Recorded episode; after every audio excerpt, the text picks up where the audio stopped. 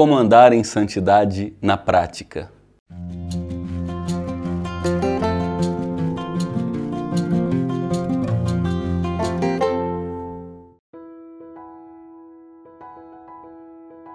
Após falar da salvação em Jesus Cristo, como obra do projeto amoroso de Deus que foi estabelecida na eternidade, estudada por todos os profetas do Antigo Testamento e é admirada pelos anjos, Pedro agora tem o propósito de nos mostrar a aplicação direta desses ensinamentos, que é uma vida de santidade na prática.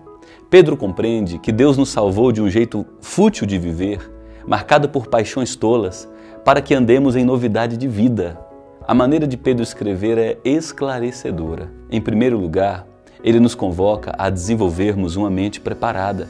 Isto significa pensar e filtrar a cultura que nos cerca, uma vez que ela é marcada por hábitos e valores do império das trevas. Em segundo lugar, Pedro também nos encoraja a ficar atentos aos tempos em que vivemos, pois os dias são maus.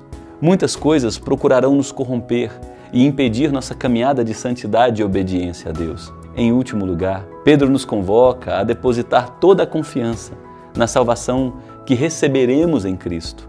Pedro entende que ao olharmos para o futuro, para a recompensa da salvação eterna, seremos fortalecidos para a luta contra o pecado e não seremos aprisionados às teias da tentação do espírito de nossa época.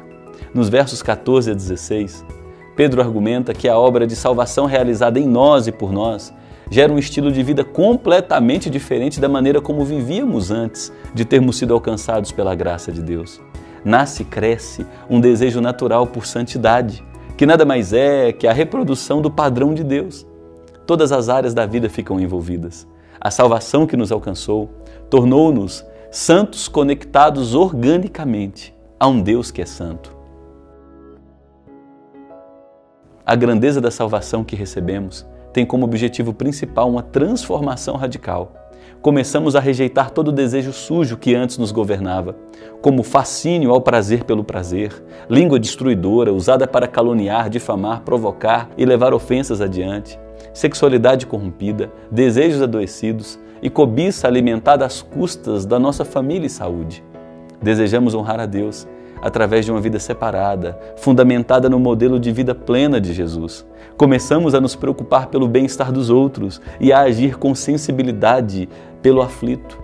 Há desenvolvimento contínuo do nosso caráter e a vida se torna uma referência às pessoas ao redor.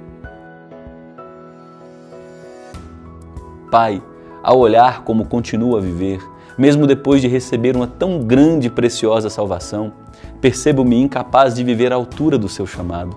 Cria em mim a força para viver essa vida separada, que ama te honrar acima de todas as coisas, que aqueles que me cercam possam perceber a transformação que o Senhor gera em seus verdadeiros filhos. Faça isso em mim, ó Pai. Espero e dependo de Ti. Em Cristo. Amém. Inscreva-se em nosso canal do YouTube e ative o sininho. Acompanhe-nos também nas redes sociais e acesse o site abibliapurisimples.com.